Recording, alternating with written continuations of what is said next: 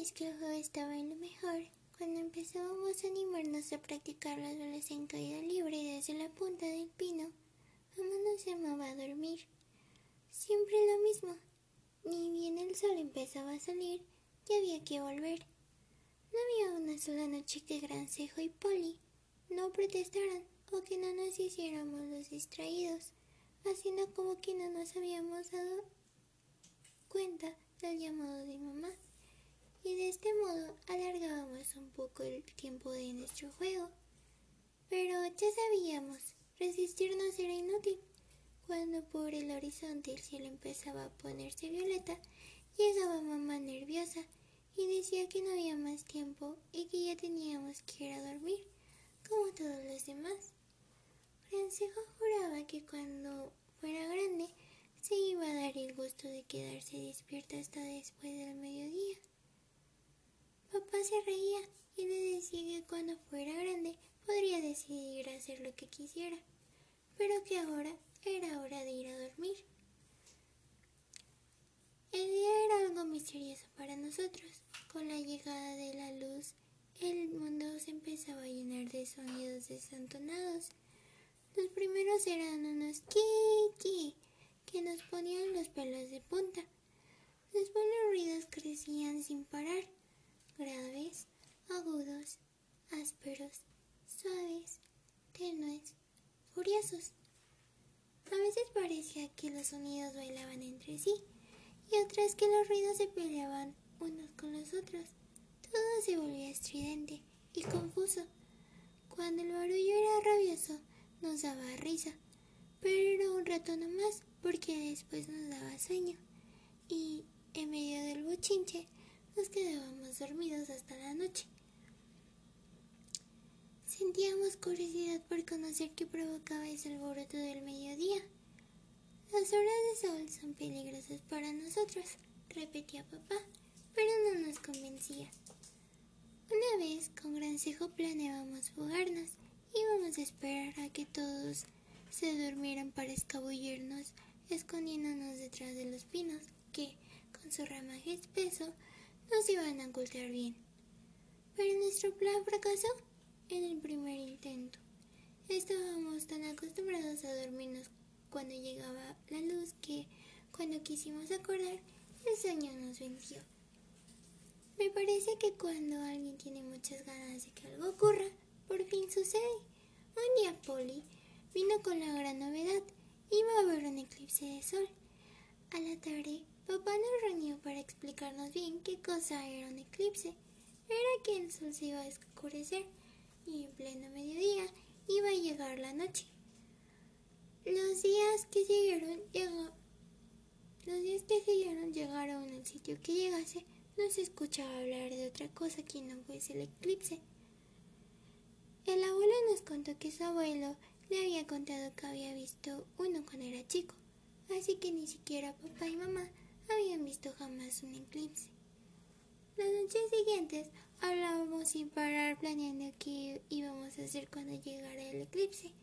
Aunque ninguno lo admitió, la idea de que por fin íbamos a conocer los misterios del mediodía nos ponían a todos un poco nerviosos. Esperamos muertos de impaciencia hasta que el día llegó. El plan era que íbamos a salir todos juntos con mamá, papá y el abuelo, y por ningún motivo nos íbamos a alejar del grupo. No solo mi familia, toda la comunidad estaba alborotada por el eclipse. Se habían planificado distintos tipos de excursiones que organizaban diferentes grupos, pero el abuelo insistió que nosotros éramos muy chicos para excursiones largas y dijo que no convenía que nos alejáramos mucho de casa. Por fin llegó el día. Nos despertamos en medio de la mañana, pero estaba tan oscuro que parecía de noche. Lo primero que vimos nos asustó un poco. Allá abajo del árbol, unas formas desconocidas corrían y chillaban. Aunque los sonidos eran familiares, escucharlo y verlo moverse al mismo tiempo nos dio un poco de miedo. Nos apretujamos unos contra otros. No tengan miedo, esas formas que corren se llaman chicos, dijo el abuelo, como había vivido mucho tiempo, conocía casi todas las cosas del mundo. Cuando nos convencimos de que no había peligro, nos empezamos a entretener mirando cómo las brumas corrían de un lado a otro y escuchábamos los curiosos sonidos que hacían. Miren, miren, son miles, decían esos sonidos. El cielo está lleno. Francisco insistía que lo decían porque veían a los otros grupos que partían a hacer sus excursiones. ¿A quién se le puede ocurrir que chillaban así porque nos veían a nosotros? Entonces fue que a Gran Ciego se le ocurrió bajar a ver a las formas de cerca. Mamá nos había prohibido alejarnos, pero ella se sabe cómo es Gran Ciego. Aproveché en un momento en que mamá, papá y el abuelo se distrajeron para tirarse en picada desde lo alto del pino. Muerta de risa, se tiró en dirección a un grupo de chicos que se habían sentado en el piso, sobre unos almohadones, y estaban embobados, embobados mirando el eclipse. No miren al sol de frente, les puede hacer mal. Se escuchó gritar a alguien desde el interior de una casa. Respondiendo al grito, algunos chicos agacharon la cabeza y otros se taparon los ojos con las manos.